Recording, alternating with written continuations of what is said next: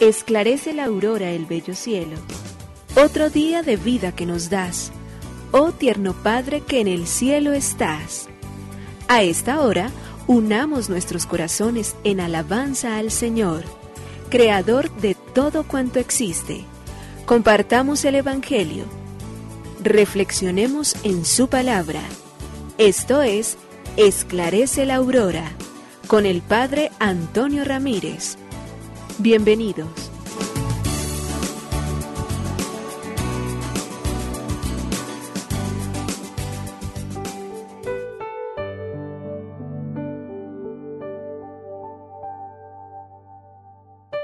Bueno, muy buenos días. Hoy martes 21 de septiembre del año 2021 dirigimos a Dios para decirle que a toda la tierra alcance su pregón, su alabanza se escuche y retumbe en todos los rincones del mundo, aun en esos lugares completamente áridos y desiertos donde no vive nadie, en esos donde están los glaciales más altos y que equilibren finalmente el mundo, en esas tierras de fuego donde nadie puede por el calor mismo tampoco vivir, pero que el universo entero, todo cuanto existe en el mundo, en la tierra, alcance su pregón, bendiga, alabe, proclame siempre la gloria de Dios.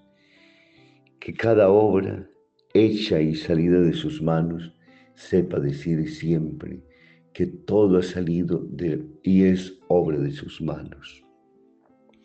Unas manos que han entretejido amorosamente, unas manos que han puesto la delicadeza de la individualidad, unas manos que han hecho que todos los días se renueve absolutamente el mundo y que nosotros ni siquiera seamos capaces de comprender cómo se suceden tantas cosas en torno a nosotros en el universo en la medida en que estos planetas en medio de su órbita están girando siempre, en medio de los microorganismos que van dentro del mundo renovándose, unos muriendo, otros comenzando a vivir, en la medida en que en nosotros también las células todos los días se renuevan para que no envejezcamos y si vamos envejeciendo lo vamos haciendo con el tiempo, pero en los años mismos también va viendo la renovación continua y a pesar de los muchos años estamos siempre todo nuestro ser en una actitud completa de evolución.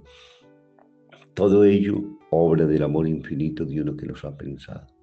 Todo ello obra maravillosa de aquel que ha hecho todo, que la obra de sus manos es perfecta y que por ello cada una de las cosas se pasa su mensaje para decirle, Dios nos ha hecho, Dios nos canta con su bondad y su alegría, Dios nos llena nuestro ser para que podamos existir y de manera particular nosotros, seres humanos creados inteligentes, puestos en el universo para mejorar y para construir el entorno que Dios nos ha dado, para ser entonces de esta tierra el lugar maravilloso donde vive y reina Él con todos sus hijos a lo largo de su historia.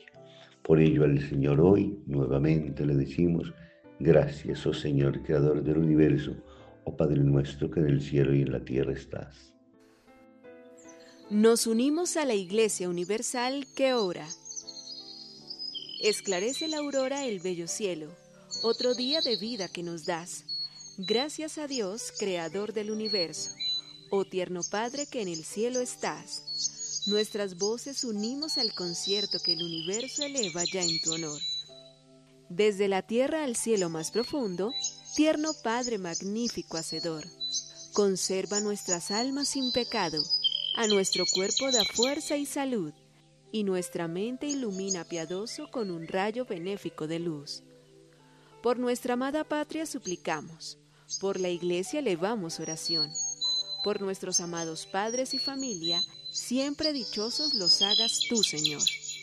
En tu santo nombre, comenzamos este día de vida que nos das. Haz que lo acabemos santamente, oh Padre nuestro que en el cielo estás.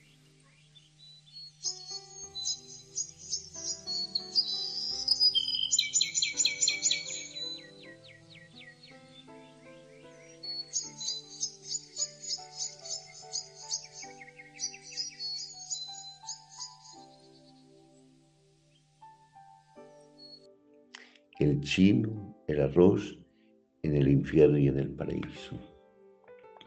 Después de una larga y honesta vida, un chino murió y fue destinado al paraíso. Como era un tipo muy curioso, pidió permiso para dar primero un vistazo al infierno y el ángel le acompañó y pudo mirar desde la ventana lo que sucedía dentro. Y cayó de espaldas al ver un inmenso salón lleno de luz y de mesas de todo tipo de comida.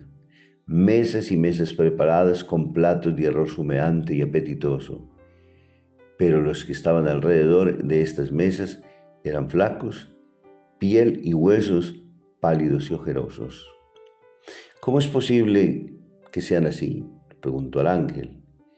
Tanto arroz como tienen delante, mira bien, le contestó el ángel. Cuando llegan aquí reciben todos palitos para que los usen como en la comida china para comer. Pero tienen un metro de largo y para llevar la comida a la boca los dos palitos largos de un metro nos sirven por ser demasiado largos. De manera que no pueden llevarse el arroz a la boca y sufren un hambre tremenda con tanta comida delante. El buen chino quedó horrorizado. Era verdaderamente terrible el castigo que sufrían aquellos condenados que por más esfuerzos que hacían no podían probar ni siquiera un granito de arroz y no quiso ver nada más y se fue al cielo. Allí lo esperaba otra sorpresa. El paraíso parecía la misma cosa que el infierno, un inmenso salón lleno de gente alrededor de mesas con arroz humeante y los convidados todos con dos palitos, largos, de un metro cada uno, pero estaban todos alegres y gorditos, regozantes, llenos de salud. ¿Cómo puede ser esto? le preguntó. El ángel le dijo. Y sonrió diciendo, mira bien, cómo se ayudan el uno al otro. Aquí cada uno se preocupa en darle de comer al que tiene enfrente, al vecino de la derecha o al de la izquierda, como todos comen en abundancia, porque cada uno se preocupa por el otro. La parábola nos permite a nosotros descubrir que el infierno o en el paraíso, sino imagina lo que sería este mundo si superando nuestros egoísmos individualistas nos preocupáramos particularmente por el bien de los demás. El egoísmo es el que nos destruye y el egoísmo es el infierno que muchas veces vivimos y experimentamos también en esta tierra. Lectura del Santo Evangelio según San Mateo, capítulo 9, versículos del 9 al 13. En aquel tiempo vio Jesús al pasar a un hombre llamado Mateo, sentado al mostrador de los impuestos, y le dijo, Sígueme. Él se levantó y lo siguió. Y estando en la mesa de casa de Mateo, muchos publicanos y pecadores que habían acudido se sentaron con Jesús y sus discípulos. Los fariseos, al verlo, preguntaron a los discípulos, ¿Cómo es que vuestro maestro come con publicanos y pecadores? Jesús lo oyó y dijo, no tiene necesidad de médicos los sanos, sino los enfermos. Andad a aprender de lo que significa, misericordia quiero y no sacrificios. ¿Que no he venido a llamar a los justos, sino a los pecadores? Palabra del Señor. Gloria a ti, Señor Jesús. El Evangelio de Mateo hoy en el capítulo 9, versículos del 9 al 13, encontramos hoy con la fiesta de uno de los evangelistas, San Mateo, el primero que encontramos en el orden en que está establecida en las Sagradas Escrituras, el llamado de Mateo. Y hoy podríamos decir entonces que es una fiesta en torno a la conversión que se expresa particularmente en la misericordia que Dios tiene para aquellos que lo aman. Una palabra que se manifiesta ante la crítica de los fariseos. Misericordia quiero y no sacrificios, porque no he venido a llamar a los justos, sino a los pecadores. Jesús ve en el corazón noble, pero también lo ve enfermo. Eso es lo que Él mira siempre, porque no son los sanos, sino los enfermos a quienes a Jesús acoge como médico de las almas. Esta conversión, este llamado, este seguimiento de la persona de Mateo, nos tiene que llenar a nosotros de un valor impresionantemente grande. Primero, porque todos tenemos que reconocer nuestros propios pecados. Y tenemos que entender de que muchas veces el mundo juzga y critica tal y conforme como en los tiempos suyos. ya por el hecho de ejercer o de estar en determinado lugar o de hacer tales y tales cosas, a los ojos del mundo estamos condenados. Pero hay una luz imprescindiblemente grande y hay una que se constituye, como Francisco el Papa lo diría, en la viga de amarre de todo el andamiaje de la Iglesia, la misericordia.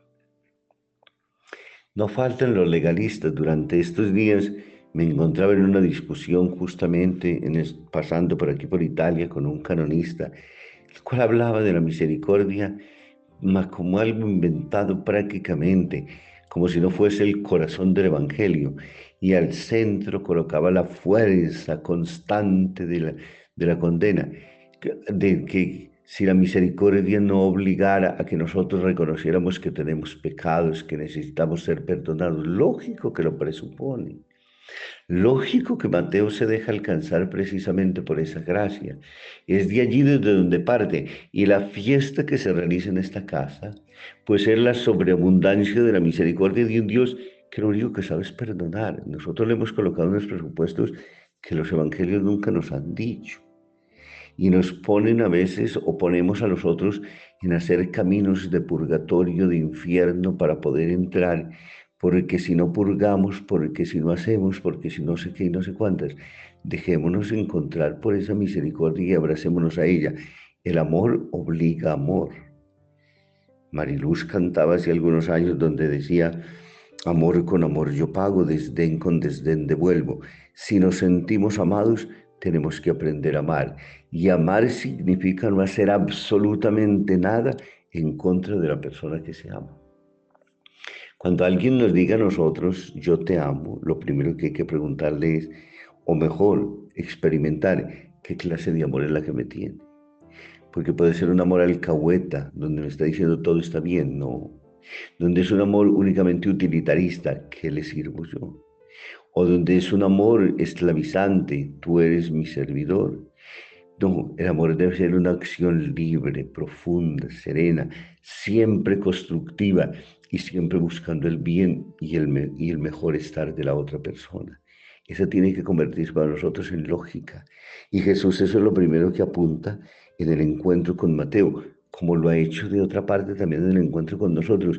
¿Qué méritos tenemos nosotros para poder estar en cualquier lugar, de ser sacerdotes, de estar en mejores condiciones que los demás, de pronto tener nuestra situación económica resuelta, de haber vivido la tranquilidad y la paciencia de un hogar, de un buen matrimonio, de toda una cantidad de cosas, para juzgar a los demás que quizás por situaciones de la vida se encuentran en situaciones más difíciles. Hace falta la misericordia, esta que Jesús hoy expresa con abundancia y de la cual nosotros queremos sentirnos herederos siempre.